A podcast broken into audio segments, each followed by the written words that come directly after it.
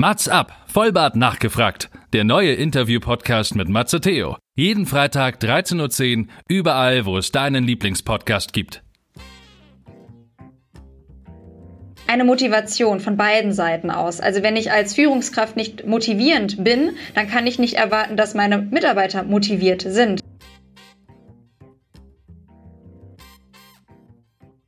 Und deswegen denke ich, Telemedizin in drei, vier Jahren ist noch viel besser und noch viel akzeptierter als eben in unserer aktuellen Zeit, obwohl wir alle schon darüber reden.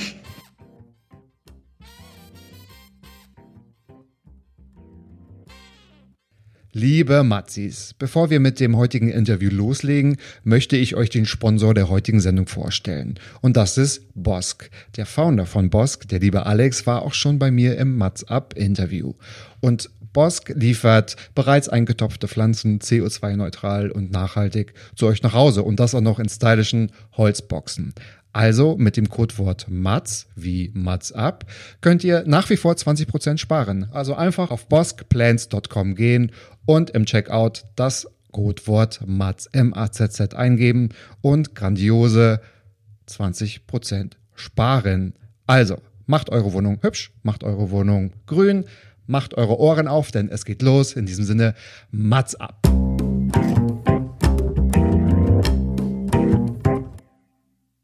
Mats ab.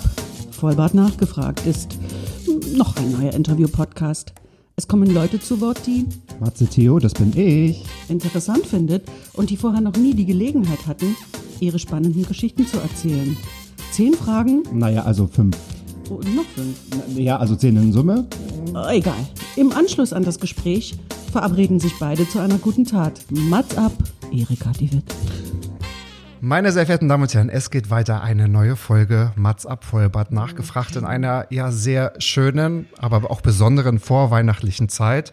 Und das ist das allererste Mal, dass diese ganze Episode eine gute Tat ist, weil jetzt darf ich endlich das Geheimnis lüften. Wer jetzt nicht weiß, wovon ich spreche, hört bitte sofort die Folge mit Professor Dr. David Matusiewicz und Dort musste ich nämlich eine gute Tat erfüllen und zwar mit seinem Wunschgast das Mats Up Interview führen und das tue ich heute. Ich spreche heute mit einer sehr spannenden Persönlichkeit, mit einer ganz, ganz tollen, inspirierenden Person, auch aus der Healthcare-Branche, aber nicht nur das Thema Medizin treibt sie um oder uns alle, sondern auch die Weiterentwicklung und die Digitalisierung. Ist jetzt auch kein Wunder, wenn man an den lieben David denkt. Ich spreche heute mit Dr. Alice Martin, eine äh, praktizierende Ärztin, nicht aus Düsseldorf, aber jetzt in Düsseldorf. Ich muss gerade überlegen, Bochum oder Dortmund? Eins von Dortmund. beiden war es. Genau, Dortmund war es tatsächlich. genau. Und sie ist eine äh, Co-Founderin von zwei Startups, unter anderem, was heißt unter anderem? Ich kann sie einfach beide nennen. MediLogin und Dermanostik. Kennt ihr alle hoffentlich. Und zwar der Hautarzt oder die Hautärztin per App. Und ich freue mich sehr, dass sie ihre fünf Fragen mitgebracht hat. Ich habe genauso fünf Fragen vorbereitet. Und über dieses Thema werden wir sprechen. Liebe Alice, herzlich willkommen im Mats Up Hauptstadtstudio. vielen, vielen Dank für die Einladung. Äh, ich habe im letzten Podcast ganz begeistert eingeschaltet und äh, umso mehr mich dann gefreut, dass ich die gute Tat bin. und äh, ja, ich freue mich sehr auf den Austausch heute. Ich freue mich auch, weil du hast natürlich auch für Furore gesorgt durch dein äh, Stern-TV-Interview im August war das, glaube ich. Da konnten wir schon ganz, ganz viel dazu lernen. Und ich glaube, es ist auch kein Geheimnis. Ja, durch Corona ist natürlich auch das Verständnis in der Bevölkerung zur Telemedizin oder zu Videosprechstunde und so weiter natürlich gestiegen.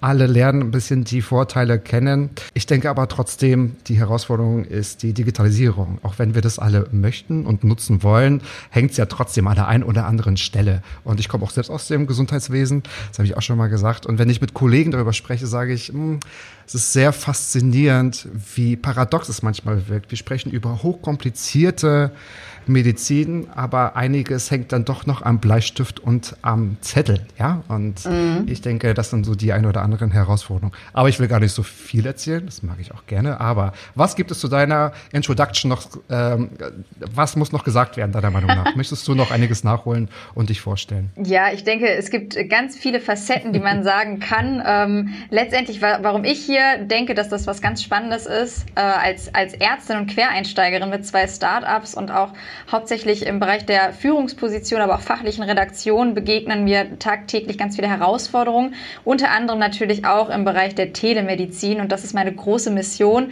die Telemedizin mit ein Stückchen weit nach vorne zu bringen und das dann eben mit meiner Expertise und auch meinem Team. Umso passender, lass uns doch gleich einsteigen. Passt deine allererste Frage, weil die bringt es nochmal richtig on point und ich denke, wir werden so einiges hören. Äh, ja, und äh, dein, dein spannendes Leben und dein Schaffen auch tatsächlich äh, kennenlernen. Was ist deine innere Motivation für ein Startup?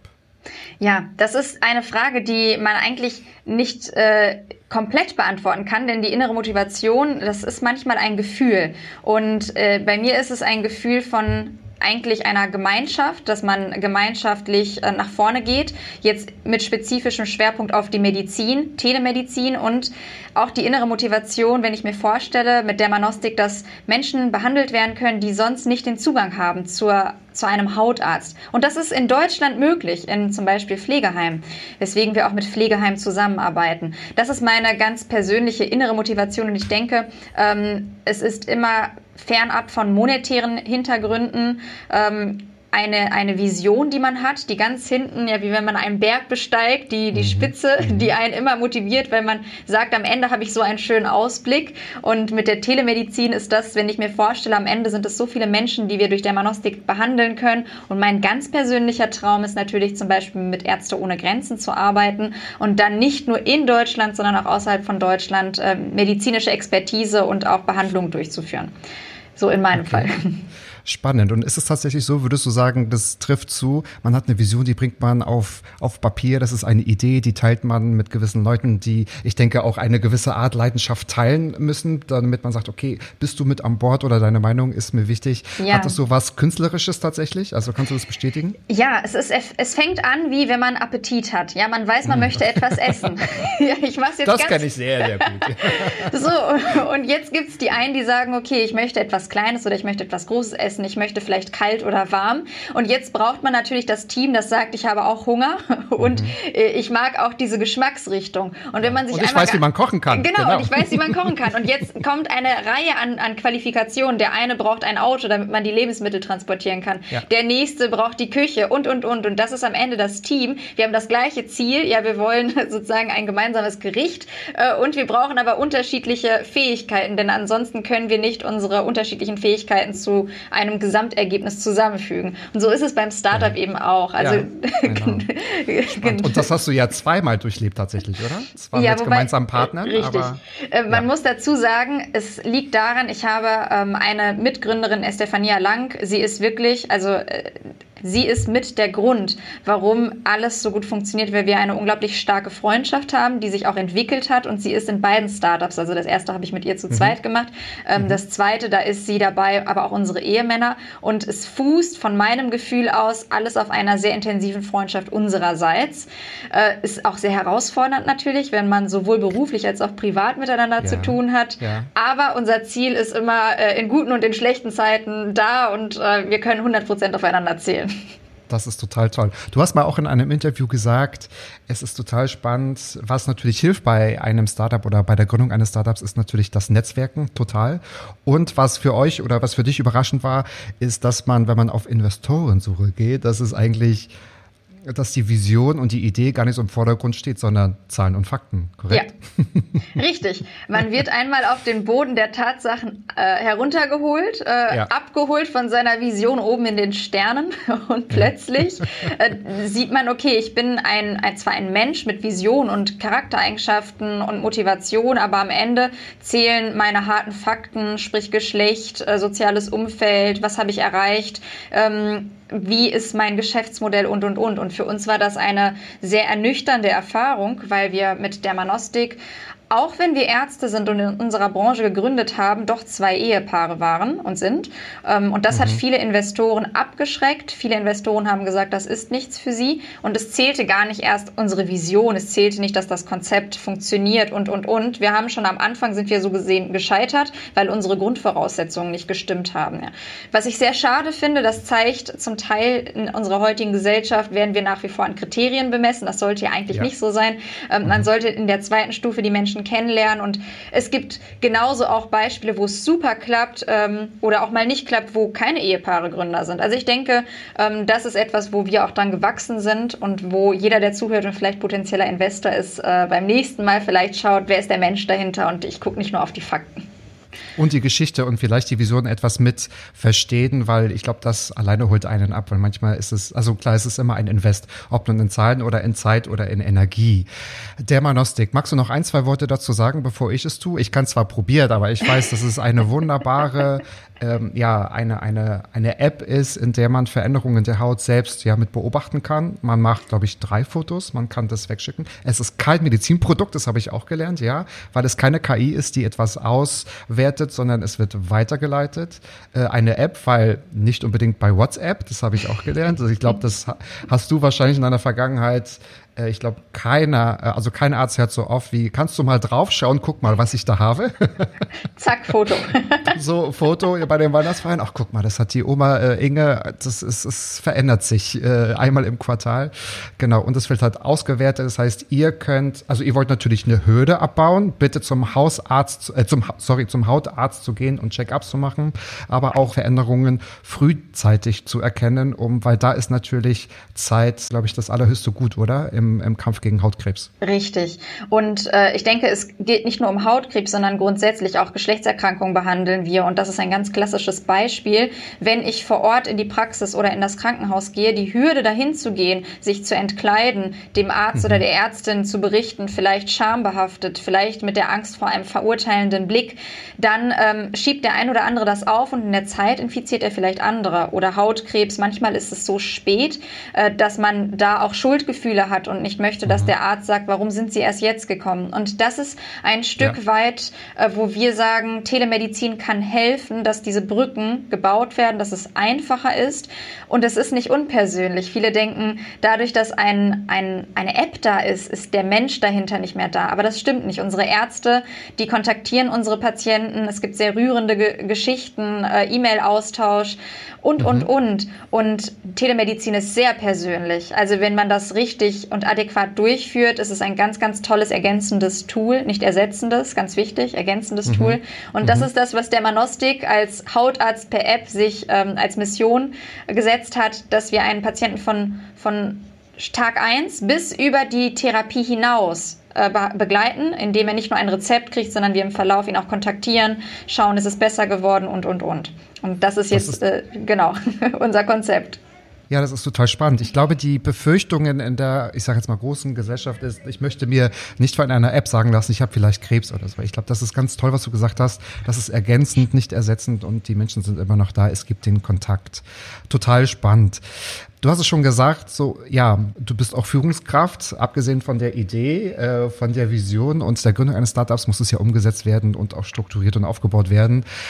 Deine zweite Frage von dir an dich selbst ist, welche Herausforderungen gibt es denn als Frau in Führungspositionen? Ich glaube, wir haben schon ganz viel gehört, aber was ist so deine, was sind deine Erfahrungen, was ist deine Sicht? Ja, also ich denke, es fängt, manchmal muss man schon viel, viel früher anfangen und das äh, mag ich so gerne zu erzählen. Wie ist denn die Erziehung von, von Jungs und Mädchen? Ganz unterschiedlich. Die oh, Mädchen. Ja, Thema. Äh, ja, und da, da, da ist eigentlich auch schon der Ursprung, weil das, was wir heute sehen, ist das Ergebnis von vor 20, 30, 40 Jahren. Und mhm. entsprechend, wir wissen alle, unsere Erziehung prägt uns psychologisch enorm. Und wenn wir als Männer im Kontaktsport miteinander schon lernen, manchmal ein bisschen aggressiver zu sein, ja, Ellenbogen rauszufahren, dass wir uns das erkämpfen, ja, was wir wollen, dann ist das auch gang und gäbe teilweise in der Arbeitswelt, weil man das schon gewohnt ist. Und das ist auch nicht schlimm. Und auch die Kollegen nehmen es vielleicht nicht so böse, weil sie kennen das schon. Manchmal ist es sogar ein bisschen kollegial. Äh, und wir Frauen kennen das wiederum nicht. Wir machen eher äh, Ballett, Gymnastik, äh, ein Musikinstrument, vielleicht mal Volleyball, aber die ganz klassischen Sportarten seltener. Also natürlich machen Frauen auch, aber seltener. Und wenn wir dann an diese Führungsposition kommen, dann äh, begegnen wir den Männern, die natürlich anders trainiert sind. Und das macht dann häufig die großen Schwierigkeiten für die Frauen, weil ja. wir nicht gelernt haben. Und das ist so. Wir haben nicht gelernt, äh, einmal dazwischen zu grätschen und zu sagen, stopp. Ja, da, da kenne ich das, diesen Vorwurf, dass Frauen dann schnell als zickig wahrgenommen werden und sagen, ja, mhm. äh, sie, sie kann jetzt hier nicht fair äh, das spielen. Man sagt ja auch fair gespielt, auch im beruflichen äh, Kontext. Mhm. Und das mhm. ist Was ich als große Herausforderung nach wie vor sehe und da unterstützen wir Frauen uns ja gegenseitig. Das merkt man ganz stark, wenn man auch in LinkedIn aktiv ist, finde ich ganz schön. Ähm, Männer tun das auch und ich glaube, das ist ein, ein Prozess, äh, wo wir einfach lernen müssen, auch mal mit, mit Eleganz, äh, vielleicht Charme und Witz, trotzdem mal zu sagen, nee, so jetzt nicht. und es ist auch nicht schlimm. Absolut. also Absolut. Ist, und meine, meine persönliche äh, Herausforderung, die ich tagtäglich in der einen oder anderen Situation immer wieder antreffe. Das kann ich mir vorstellen. Und du hast das Thema Erziehung schon angesprochen. Ich weiß, dass deine Hobbys, du hast nämlich einen Mix. Du hast natürlich Klavier, du hast auch Schach, aber auch Boxen und Kampfsport. Also das heißt, wie bist du aufgewachsen? Was ist, äh, was wurde dir so beigebracht? Und äh, haben dir deine Hobbys dazu auch natürlich geholfen und haben die dich da unterstützt? Ich du boxst dich ja durch, sprichwörtlich. Das kann man ja super auch natürlich. Das ja, kann man jetzt so sagen. nutzen, genau, genau. Ja, also ich bin ganz klassisch mädchenhaft mit den Standard Eislaufen, äh, Ballett, äh, okay. Gymnastik, wie man sich das vorstellt. Und ich kann mich noch gut erinnern, als damals, ich wollte immer schon Boxen machen. Ich bin von meiner Natur aus ein, ein bisschen kämpferischer vielleicht. Das fanden aber Toll. meine Eltern natürlich damals nicht ganz so mädchenhaft und haben das nach hinten geschoben. Und in der Uni gab es dann den Boxsport. Und da habe ich gemerkt, das macht mir total Spaß. Es sind wenig Frauen vor Ort, aber ich bin wirklich aufgeblüht und das war mein, mein Sport, wo ich gesehen habe, hey, du kommst an deine Grenzen, ähm, du merkst, du bist unglaublich stark, du kannst auch hier Stress abbauen, einfach mal den Kopf ausschalten, mhm, äh, mhm. wirst immer wieder herausgefordert, also du kannst nicht wie wenn du läufst, ja, beim Laufen, es geht nur geradeaus, links, rechts, musst ein bisschen auf den Boden gucken, aber beim Boxen, du gibst 100 Prozent, du kannst nicht mehr und du musst dich konzentrieren, weil es kommen Schläge, sonst wirst du getroffen. und, und du kannst ja nur fokussiert sein, sonst bist du ja sofort raus, oder? Beim genau. Boxen, du musst ja immer abs, also du musst eine Sekunde weiter vorausdenken, vorausschauen. Richtig. Aber auch nach links und nach rechts, ja. Also ich boxe nicht, aber das ist das, was ich so, so sehe oder gehört habe. Spaß. Ja, Kann ich nur empfehlen. War, ja, ja, ich habe ja so Boxtriebe manchmal in, in Peakzeiten von großen Anstrengungen, aber da bin ich dann doch eher der Läufer. Aber spannend. Ich glaube, es gibt keinen, also ich habe auch ähm, äh, Kollegen, die Kickboxen machen, die sind immer super entspannt, bin immer ganz neidisch, weil die natürlich einen super Ausgleich haben und ja. da ihre, ich will es gar nicht so negativ nennen, aber diese Aggression da aus, also auslassen, ja. Diese nee, körperliche genau. Ertüchtigung, ne? Ja. Ja. Wir haben alle sehr viel überschüssige Energie, wenn wir viel sitzen, gerade auch jetzt im Homeoffice. Ja, absolut. Dann tut das sehr gut. Absolut, das kann ich da verstehen. Ich habe mich eigentlich immer schon wie so ein Opa gefühlt, aber das ist tatsächlich das, was du sagst. Nach dem äh, Tag, egal wie lang der ist, ich gehe einmal raus im Stechschritt und gehe spazieren, weil ich merke, ich muss irgendwas noch da lassen, am besten was in der frischen Luft.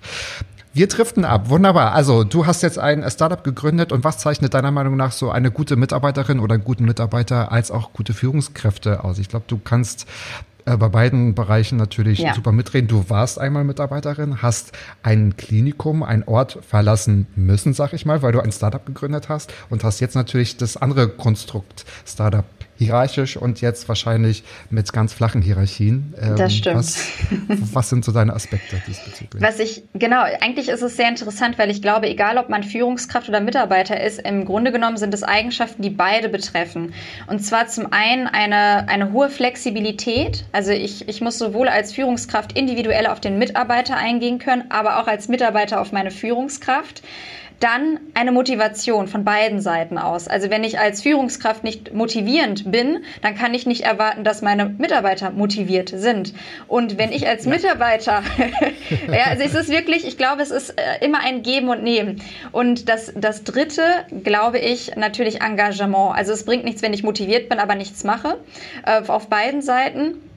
Oder wenn ich mhm. sage, ich bin flexibel äh, und motiviert, aber ich mache nichts. Also das sind so mein, meine, meine drei, drei Sachen, wo ich denke, darauf fußt es sowohl von der Führungsseite als auch von, von der Mitarbeiterseite. Ja, da ist was Wahres dran. Man muss auch anpacken, ne? Äh, ich will, ja genau, ich muss auch gerade so schmunzeln, weil man immer sagt, ich bin motiviert, ich bin flexibel und stets bemüht, ne? Das sind so, ja, okay, dann äh, setz es mal um. Das wäre natürlich ganz super. Okay, das ist ein ein neues Verständnis nach wie vor, oder? Das ist ja damals, ich meine, wir sind beide, ich sage mal, in Krankenhäusern sozialisiert. Da habe ich noch ganz andere Führungsstrukturen kennengelernt, ja. Also mit, mit äh, lauter Stimme, mit natürlich Macht ein bisschen ausspielen, mit ähm, Ansagen, jetzt nicht unbedingt Feedback, Fehlerkultur gar nicht und vor allen Leuten und so weiter und so fort. Das ist ja, was man, was eher abschreckt, was aber viele, also viele meiner Arztkollegen oder Freunde gar nicht anders kennen, wo ich immer denke, oh, okay, ähm, es gibt auch ganz andere Führung. Beziehungsmodelle, die gut sind. Ja, äh, wie wäre es dann mal so partnerschaftlich und so.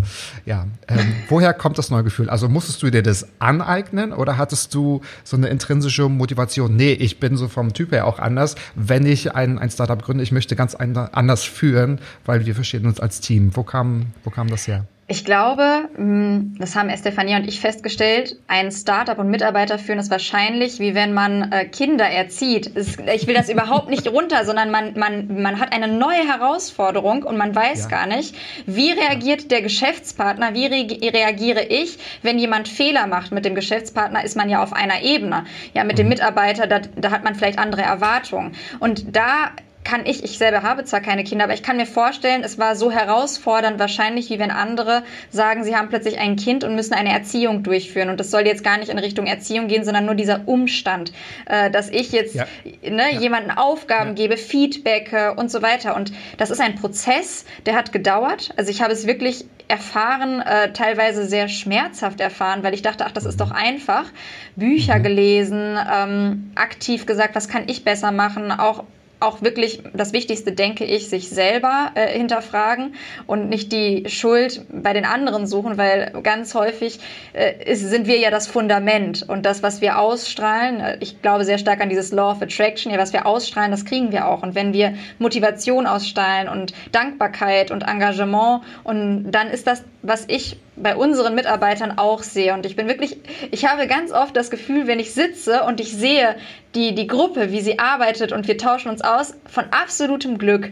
Wirklich äh, Toll, ganz, ja. ganz äh, dankbar, dass man, dass man so tolle Menschen hat, mit denen man zusammenarbeiten darf. Mhm. Das klingt natürlich super. Das klingt natürlich super, absolut. Ja, also so wie du sagst, ein, ein, ein Team aufzubauen. Und also ich finde den Vergleich mit Erziehung ganz, ganz toll, weil auch gerade am Startup, also wenn du jetzt in ein Unternehmen gehst, ein, ein mittelständisches Unternehmen, dann gehst du hin und wirst angearbeitet und kannst sagen, okay, ich werde schon die Probezeit überstehen. Beim Startup, du musst ja wirklich von Tag zu Tag schauen, okay, sind wir noch äh, on track, weil das ist ja so ähnlich wie beim Kind noch schutzbedürftig und äh, man ist ja dafür auch hauptverantwortlich, ne? Und das mhm. kann ich mir vorstellen, das ist natürlich sehr viel die Lernkurven gehen wahrscheinlich in, in, alle, in alle Richtungen. In alle Richtungen. In alle Richtungen. Bei jedem. Was aber normal ist. Und ich finde das gut übrigens. Ich finde das auch gut. Also äh, man, man muss auf jeden Fall Lernfelder immer mal haben. Mein Chef hat immer gesagt, äh, lerne jeden Tag drei Sachen. So. Und äh, sagt mir aber trotzdem jedes Mal, was ich besser machen kann. Ja? So. Das finde ich immer ganz toll. Welche Bedeutung hat deiner Meinung nach Telemedizin in der heutigen und zukünftigen Zeit? Ich meine, kannst du kannst natürlich mit deinem Portfolio das allerbeste Wissen teilen. Ja, ich glaube, wir leben aktuell ähm, in, in der Geburtsstunde von Telemedizin. Wir haben, also es ist ja immer, die Geburtsstunde ist ja schon nachdem sozusagen äh, ja, der Samen gesät worden ist. Ja, wir haben, wir kennen Telemedizin. Es wurde schon, schon. gezeugt. so, wir, wir, kennen Telemedizin. Es ist kein neuer Begriff, ja, aber jetzt, seit dem letzten halben Jahr, leben wir sie. Und sie mhm. ist, und auch das ist ganz wichtig, noch nicht in jedermanns Kopf aktiv drin, obwohl wir darüber reden. Das Vertrauen ist noch nicht da. Die Beziehung Stimmt. zur Telemedizin ist noch nicht da. Die Angst und Skepsis ist noch da. Und ich merke und spüre das ganz aktiv bei unseren Patienten, die ja, ich, schönstes Erlebnis, ich bin auf einem Panel gewesen, da hat sich ein Patient eingeschaltet und hat eine Frage gestellt. Ich wusste nicht, dass das ein Patient ist und meinte, ja, äh, Frau Dr. Martin, ich bin hier, ähm, weil ich einfach wissen wollte, ich, ich möchte mich gerne durch Dermanostik behandeln lassen, aber ich wollte einmal sehen, wer ist denn dahinter?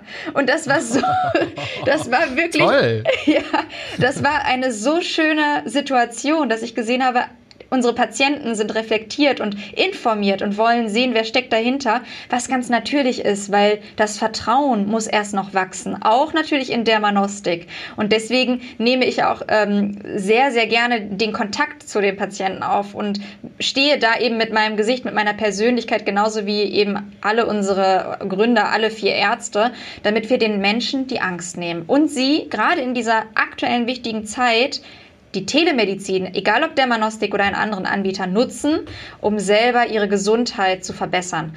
Und deswegen denke ich, Telemedizin in drei, vier Jahren ist noch viel besser und noch viel akzeptierter als eben in unserer aktuellen Zeit, obwohl wir alle schon darüber reden.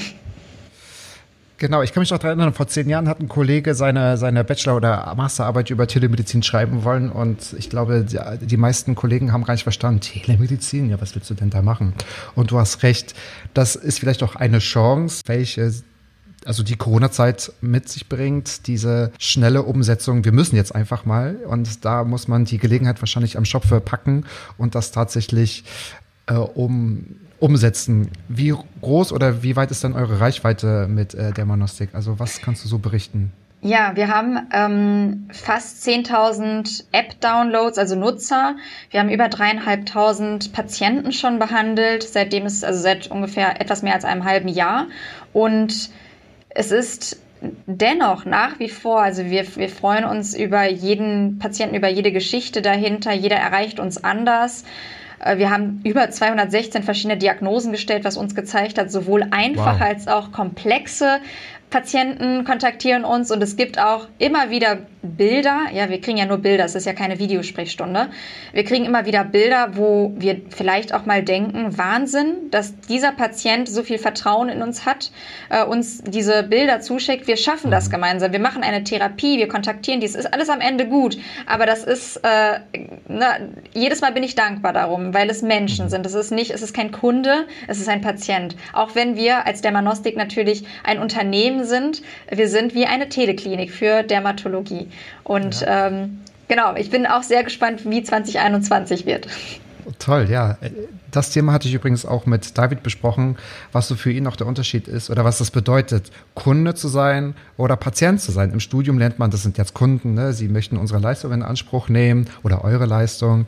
Und, äh, aber er meinte auch, man ist irgendwann Patient, wenn man, ich sage jetzt mal, äh, ja, in Lebensgefahr ist und im Rettungswagen liegt, möchte man etwas selbst verbessern oder anpassen, dann kann man auch ruhig Kunde sein. Aber das ist ein sehr interessanter Aspekt, weil es trifft ja ähm, immer zu. Und also man, man ist ja trotzdem beides und du hast gerade Mensch gesagt. Das, das äh, finde ich auch ganz toll. Ich werde auch alles, keine Sorge, liebe ZuhörerInnen, ich werde auch alles in die Shownotes packen und auch die Informationen zum Download von der Dermanostik App und äh, äh, auch alle anderen, also die Homepage werde ich auch verlinken, das auch alles hinterlegt, wie genau man das durchführen muss und wie einfach es tatsächlich auch ist. Genau. Und ich habe auch gelesen, ihr habt ja tatsächlich, das ist jetzt nicht übertrieben, ihr habt ja auch schon Leben gerettet. Ihr habt ja auch tatsächlich schon frühzeitig einschreiten können. Ja, wir haben ja. sowohl Patienten, die Hautkrebs gehabt haben, das haben wir diagnostiziert und als mhm. wir die Patienten gefragt haben, ähm, meinten die, ach ja, das war so einfach, da dachte ich, ich fotografiere jetzt einfach mal das Muttermal. Das habe ich aber schon seit Ewigkeiten und ich wäre jetzt dafür auch nicht zum Arzt gegangen. Und es war schwarzer Hautkrebs. Das ist, toll. Wow. das ist toll. Wow. Das ist wirklich toll, weil gerade schwarzer Hautkrebs hat ja keine gute Lebensprognose. Mhm. Wir hatten aber auch Patienten, ähm, die bakterielle Infektion oder man nennt es auch Superinfektion, also verstärkte Infektionen hatten, wo wir direkt dann äh, eine Behandlung durchgeführt haben, am gleichen Tag die Apotheke, alles äh, erledigt, Rezept, äh, Medikament eingenommen und auch Kinder oder ein Neugeborenes, das werde ich, werd ich auch nicht vergessen, das ist eine ganz schöne Geschichte, ähm, hatte ganz aus ausgeprägten Ausschlag am Kopf. Seborrhoisches Kopfhautexem. Eigentlich nicht so schlimm, aber es sieht sehr ausgeprägt aus, kann auch manchmal, also neben den Schuppungen auch zu leichten Blutungen, weil es Juckreiz hat, verursachen. Die mhm. Eltern sind ins Krankenhaus gegangen äh, und der Pädiater meinte, ah, ich weiß nicht so genau, ähm, müsste man zur Dermatologie und wahrscheinlich einweisen und die ganze Familie war natürlich im Stress und durch Zufall wussten die von, von Dermanostik und haben dann tatsächlich die App verwendet und wir haben eine Stunde später schon die Diagnose gestellt, angerufen, gesagt, nichts Schlimmes alle können nach Hause, ist alles in Ordnung. Wow. Wir, können, wow. wir können das telemedizinisch klären. Äh, das ist äh, wirklich eine, eine, schöne Situation gewesen. Und wir hatten auch mal eine obdachlose Schwangere, Patientin mit Blasen, die konnten wir auch äh, behandeln. Also da sind wirklich mhm. Menschengeschichten hinter und das ist das, was mich, ne, jetzt kommen wir nochmal zur ersten Frage, so motiviert. Ne? Das macht mich ja. wirklich glücklich. Ja. Tolle Erfolgsgeschichten. Das ist also Besser geht's ja gar nicht. Das ist, glaube ich, auch die Vision, die ihr wahrscheinlich umsetzen wolltet. Ne? Für, die, für die Patienten, für die Kunden ist ja der Vorteil also auf der Hand und alles danach. Also toll, was ihr für eine, für eine super Arbeit leistet. Welche Menschen, jetzt kommen wir mal zu diesen, was, äh, ja, welche Menschen sind Inspirationen? Ich denke, du stellst sie eher auch in deine Richtung. Also was ja. bedeuten sie für dich oder wer genau. sind diese Menschen? Ich denke hier, ich, ich cluster das manchmal. Also es gibt Menschen, die sind Inspiration ganz grundsätzlich, weil wir an ihnen wie an Idolen ja hinaufschauen, wissend, dass wir nicht das unbedingt erreichen werden. Da gehören natürlich ganz große Gründerpersönlichkeiten zu. Ja, auch jetzt äh, Elon Musk zum Beispiel, was er geschafft hat, ist Wahnsinn. Ähm, aber viel wichtiger und das ist denke ich, ein ganz großer Punkt. Jeder Mensch ist auf eine bestimmte Art und Weise eine Inspiration. Das ist ganz trivial, aber manchmal gibt es Menschen, die sind immer so unglaublich nett oder Menschen, die immer noch mal einen Schritt weiter prüfen und nachdenken und jeder Mensch hat eine Vielfalt an Facetten und was ich für mich gemerkt habe, ich, ich kann mich durch jeden Menschen inspirieren lassen und sehen, was ist bei seiner Persönlichkeit so toll, wo ich ne, von, von motiviert und begeistert bin, was ich vielleicht auch weitergeben kann. Und äh, natürlich an dieser Stelle muss ich mich ganz herzlich auch äh, bei David bedanken. Ja, der, ich bin diejenige, die äh, auf, auf seinen Wunsch hin ähm, die, die Möglichkeit hat. Deswegen auch da ein ganz, ganz großes Dankeschön. Auch für mich eine sehr inspirierende Persönlichkeit, in den jungen sehr. Jahren schon so viel erreicht. Äh, da, da kann ich mir auch eine, eine Scheibe von abschneiden. Und natürlich Inspiration, ähm, das glaube ich, ist auch nochmal man selber ist häufig auch eine sehr gute Inspirationsmöglichkeit. Das ist, klingt jetzt ganz banal, aber wir schauen häufig nach links und rechts und wir alle haben auch ganz viel schon selber geschafft und dieses mhm. Gefühl, dieses Stolzsein-Gefühl kann sehr motivierend und inspirierend sein, weiterzumachen, ähm, in sich selbst zu vertrauen. Und das ist auch etwas, wo ich denke, das würde ich gerne anderen auch mitgeben. Äh, wir alle sind auf unseren Bereichen eigentlich Gewinner und Sieger. Ja? und wir haben so viele Möglichkeiten und wir sind diejenigen, die das umsetzen können. Das hast du wirklich ganz schön gesagt. Und gerade in diesem Jahr hat, haben diese Worte natürlich ganz viel Bedeutung. Also wenn ihr das bis hierhin geschafft habt, liebe Leute, ihr seid Gewinner, weil ist, das Jahr war nicht ganz easy. Da darf man auch schon stolz darauf sein, beziehungsweise diese ja, äh, Bedeutung vielleicht auch in, in äh, Inspiration umwandeln und das erkennen. Finde ich super, finde ich ganz toll. Wie schnell wir jetzt eigentlich durch sind mit deinen fünf Fragen. Das ist äh, super spannend. Wir haben jetzt schon eine halbe Stunde gesprochen. Und jetzt würde ich sagen, du darfst dich jetzt nicht mehr entspannen, weil du kanntest ja deine Fragen, die du dir selbst gestellt hast. Wir würden zu meinen fünf Fragen kommen. Mhm. Und da nochmal der kleine Hinweis, ich habe sie so formuliert, dass ich hoffe, dass sie, dass sie dir noch nie so gestellt worden sind. Falls ja, darfst du äh, dir für mich eine gute Tat ausdenken, so die ich machen darf. Nichts, was du mir Gutes tun sollst, sondern was ich Gutes tun soll. Äh, da bin ich schon ganz gespannt. Aber ich habe mir Mühe gegeben und ich bin gespannt, was du sagst. Mhm. Steigen wir mal gleich ein. Du hast, das war ganz, ganz interessant. Vorhin hast du davon gesprochen, dass Patienten sind reflektiert und aufgeklärt und suchen auch den Weg zur Telemedizin. Und ähm, wir sprechen ja auch über digitale Startups oder Startups in der Medizin. Meine Frage ist, wie hoch ist die Gefahr, sich dem Patienten zu nähern, sich aber von Kollegen zu entfernen, wenn wir über Telemedizin sprechen? Mhm. Ich glaube, die Gefahr ist nur fiktiv da, denn Menschen werden immer Menschen suchen und es ist, wie ich am Anfang einmal kurz erwähnt habe, also Telemedizin ist ja nur eine Ergänzung und es soll eigentlich Zeit verschaffen. Wenn ich Hautkrebs habe, dann möchte ich natürlich mit einem Menschen reden. Ich möchte das nicht lesen und deswegen, wir rufen ja die Patienten an. Aber der Arzt vor Ort hat manchmal nicht die Zeit. Ja, ganz klar, weil es sind noch, Wartezimmer ist voll und und und. Deswegen glaube mhm. ich nicht, äh, dass es eine Entfremdung, äh, sondern ganz im Gegenteil eine Intensivierung der bestehenden Arzt-Patienten-Beziehungen ist, wenn eben diese Zeit geschaffen wird, die man versucht auf beiden Seiten zu geben durch Telemedizin.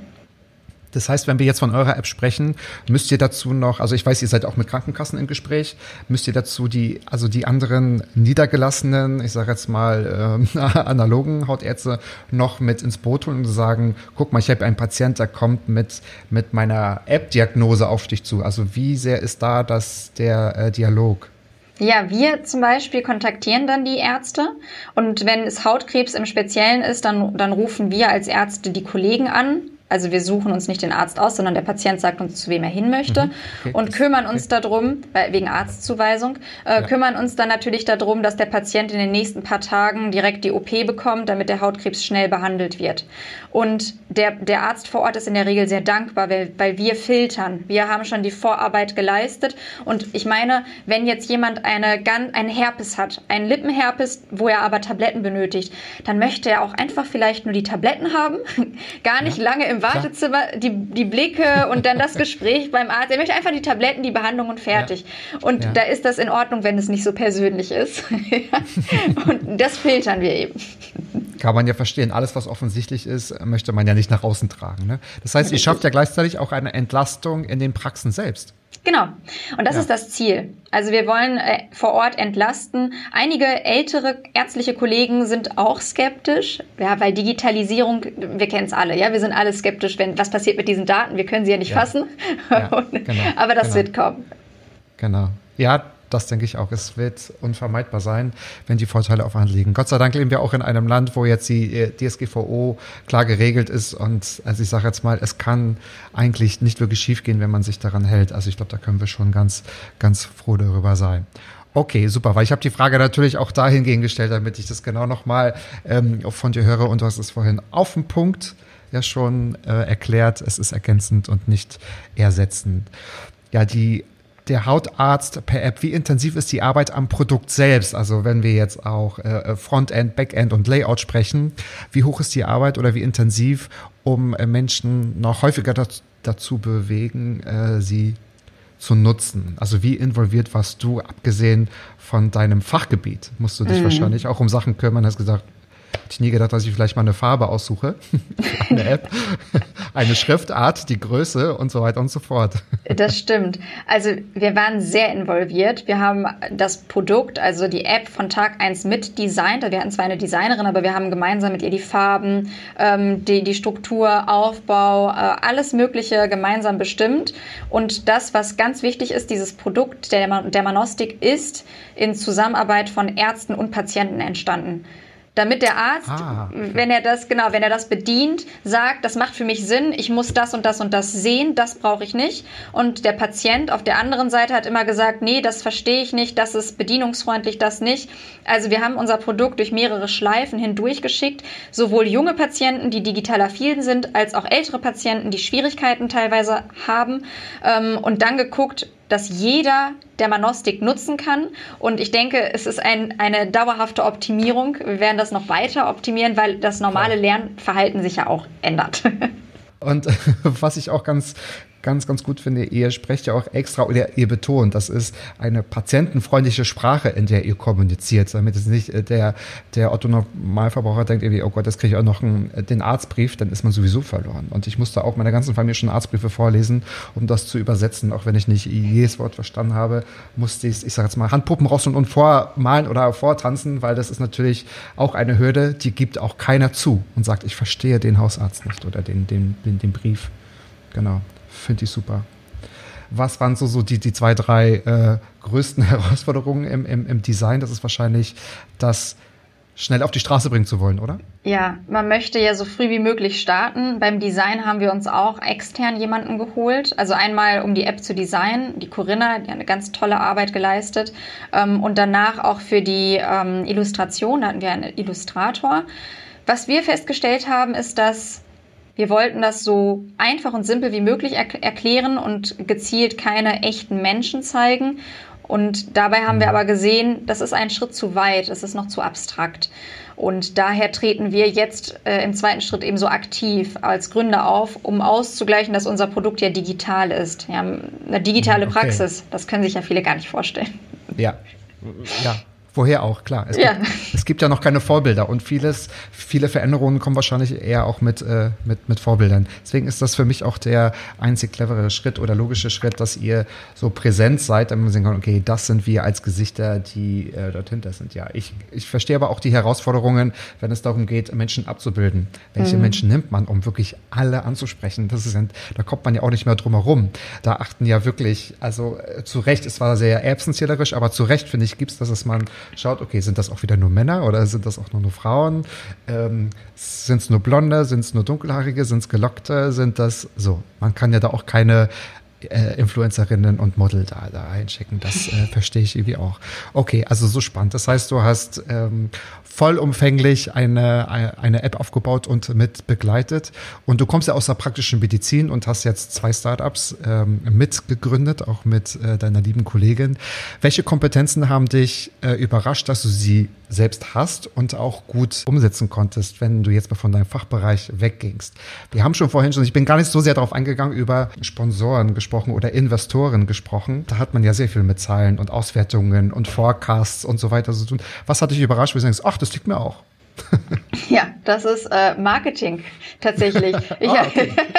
das, äh, Im Marketing habe ich mich reingefuchst und bei Medilogin dann auch Facebook äh, Werbung äh, gelernt zu schalten, die ganzen Analysen, Begriffe, äh, diese kreativi also kreativen Momente. Wir haben jetzt auch einen der magischen Adventskalender gemacht zusammen mit Get Buff und da habe ich festgestellt, das macht mir unglaublich Spaß und anscheinend kommt es auch gut an. Wir haben nämlich sehr viele ja auch Newsletter-Abonnenten, wir haben viele ähm, Follower bei TikTok, bei Instagram und, und, und. Und natürlich, das bin nicht ich alleine, äh, das, das mache ich gemeinsam mit dem Christian, mit dem Jan.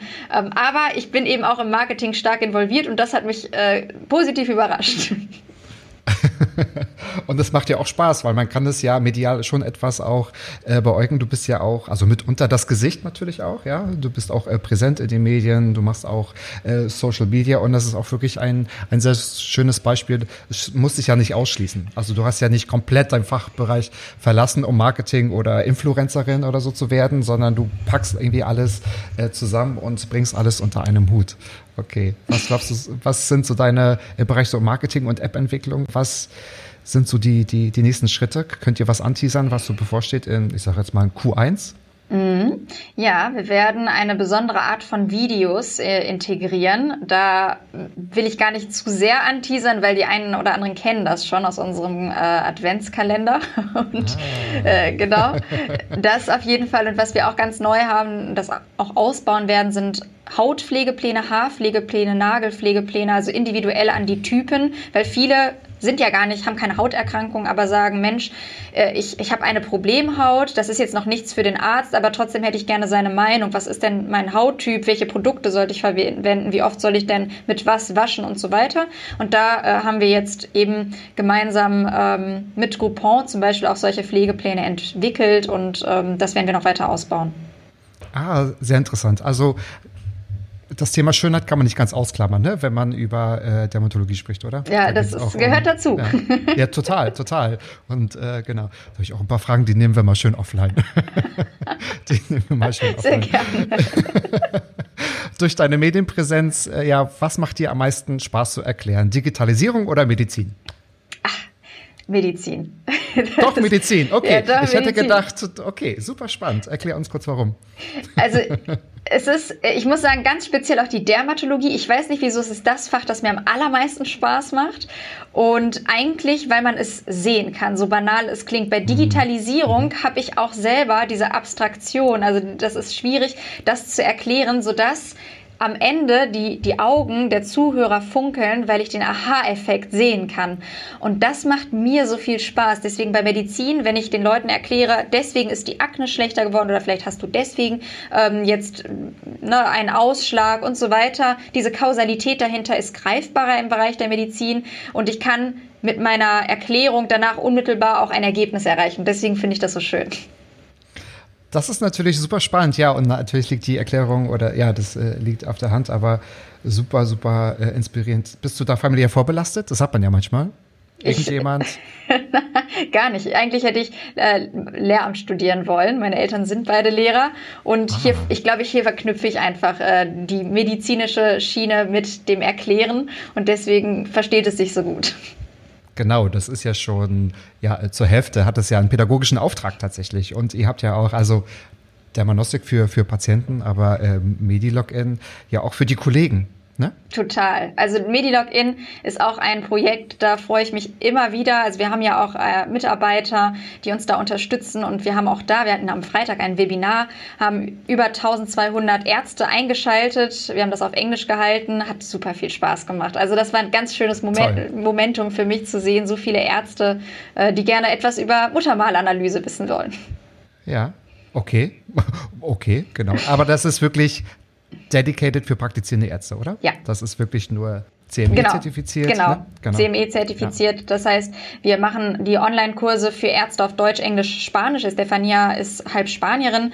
Sie hat das alles auf Spanisch konzipiert, ich auf Deutsch und auf Englisch haben wir uns dann eben Unterstützung geholt und alle Kurse dann bei der Ärztekammer hier in Düsseldorf zertifizieren lassen und ganz einfache, also wirklich einfach erklärte, aber hochkomplexe Themen, ja, wie zum Beispiel auch Pilzdiagnostik, ja. Ist jetzt nicht so das schöne Thema vielleicht für den einen oder anderen, aber Hautpilze sind sehr komplex. Und das haben wir mit Bildern, audiovisuell gekoppelt, erklärt. Ganz einfach, damit jeder nachher sagt, Mensch, ich habe es verstanden. Ich weiß jetzt ganz genau, wenn ein Patient zu mir kommt mit Verdacht auf Hautpilz oder Nagelpilz, ja. was ich ja. mache und wie ich ihn behandle. Ja. Und ihr bildet jetzt abgesehen von Corona auch beides ab. Remote, aber auch vor Ort, oder? Ja, genau. Ja, ja toll. Also ich überlege gerade, was gibt es denn, was ihr nicht bereitstellt oder zur Verfügung stellt, weil das ist natürlich eine ganze Menge. Und ich finde eure Inspiration oder auch deine, das steckt auch tatsächlich an. Ich finde das irgendwie ganz, ganz, ganz toll. Liebe Leute, ihr könnt alles nachlesen. Ich werde auch ein, zwei äh, Interviews nochmal verlinken. Es gibt eine Homepage. Du warst auch schon in einigen Podcasts oder ihr wart auch schon in einigen Podcasts zu Gast. Ich habe auch Workshops gesehen zur Nagelpflege. Also ja, das, äh, da gibt's ganz, ganz, ganz viel tatsächlich auch. Also nicht Workshops, äh, wie man sie Nagel ähm, pflegt, sondern Informationen darüber, die sehr informativ ist. Und das unterschätzen ja viele. Man kann ja ganz viel falsch machen bei der Fußpflege zum Beispiel. Ne? Das stimmt. Das ist das ja stimmt. gar nicht äh, so, so, so unwitzig tatsächlich. Liebe Alice, ich komme tatsächlich schon zu meiner zehnten und letzten Frage. Und die ist bei allen gleich. Und zwar, wenn ich dich jetzt nach deiner letzten guten Tat, ah, nee, oder anders. Welche gute Tat wünschst du, würdest du gerne mal tun in der Zukunft?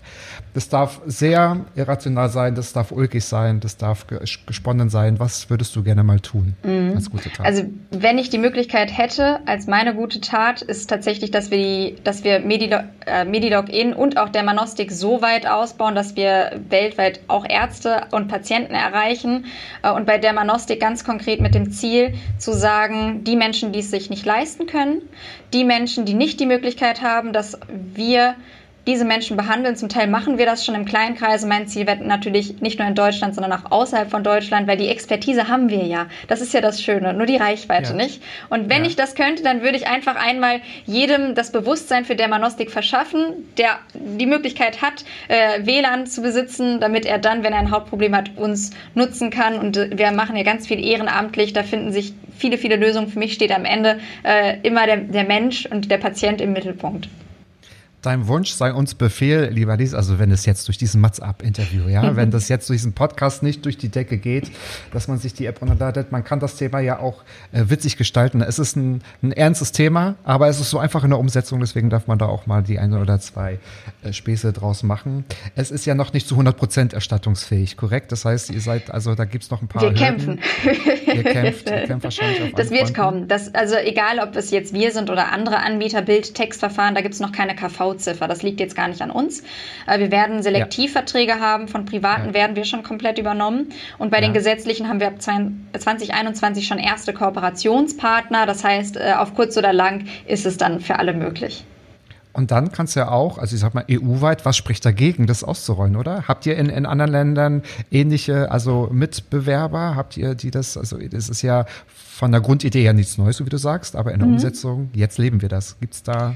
Also wir können mhm. theoretisch ja, und das machen wir auch jetzt schon, deutsche Patienten im Ausland behandeln. Wir haben viele, die sind in Italien oder Spanien ähm, und die, das Rezept ist europaweit gültig. Von daher natürlich Internationalisierung ist der nächste Schritt, den wir durchführen werden, der auch ganz logisch ist und wo wir auch jetzt schon eigentlich merken, äh, dass, dass wir ja das Konzept schon haben. Also der Schritt wird einfacher sein als die Gründung und alles vorher. Der Schritt, genau, der wird einfach sein. Einmal den äh, Schweiß durchlebt und abgewischt in Deutschland und dann für EU oder für, für die ganze Welt.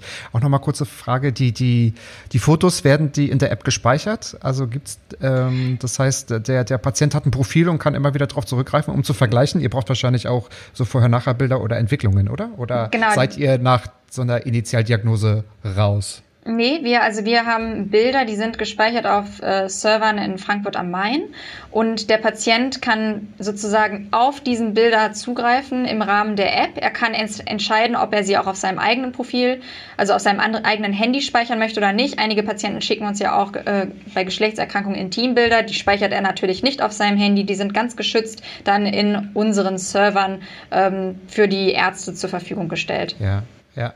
Das ist ein sehr wichtiger Satz. Liebe Leute, wenn ihr euch dafür interessiert, ich habe mal für Pharma für Patient Support Programme geleitet und da war die Initialfrage von einem Kunde, wo steht euer Server? In Amerika oder in Deutschland? Haben gesagt Frankfurt und meinte er, okay, Handschlag. Das ist wirklich extrem wichtig, wenn wir über DSGVO sprechen. Von daher wunderbar. Liebe Alice, es war, ich habe das Gefühl, wir können noch ein, zwei Stunden weitersprechen. Es war sehr informativ. Ich glaube, wir haben eine Menge gelernt, äh, eine Menge ja verstanden. Und ähm, ja, ihr könnt alles nachlesen, alles nachhören. Und schön, dass du oder dass ihr, ihr vier oder na, du mit äh, ähm, Estefania möchte sie gar nicht genannt werden, oder? Estefania sagst du. Genau, immer, Estefania. Genau, ja, mhm. Estefania. Das habe ich mir noch, es geht ein bisschen schwieriger über die Lippen, Verzeihung, aber liebe Grüße gehen raus, dass ihr habt die Welt in Deutschland schon ein bisschen besser gemacht und es spricht nicht dagegen, das ähm, anzuwenden. Liebe Leute, tut es, inspiriert uns, inspiriert euch, denn ihr seid eure eigene Inspiration, das haben wir heute gelernt. Das könnte eine super Überschrift für diese Folge auch tatsächlich sein. Liebe Frau Dr. Alice Martin, vielen, vielen Dank, dass du uns so inspiriert hast, dass du ja deine Zeit geopfert hast, um mit mir darüber zu sprechen. Lieber David, ich hoffe, die gute Tat ist uns gelungen. Ich denke ja. Wenn ihr Feedback habt, schreibt uns, schreibt mir, folgt mir, folgt uns, wo auch immer. Wir sind überall zu finden, auf Instagram, auf auf Facebook und natürlich bei äh, Spotify und bei YouTube und überall, wo es eure Lieblingspodcasts gibt. Da findet ihr uns auch. Liebe Leute, liebe Grüße. Wir wünschen euch einen wunderbaren vierten Advent. Das ist in zwei Tagen soweit. Und ich sage liebe Grüße nach Düsseldorf. Dankeschön. Mats Klappe, Ecke, die erste. Palim, palim. Jo. Mann, du bist gefeuert.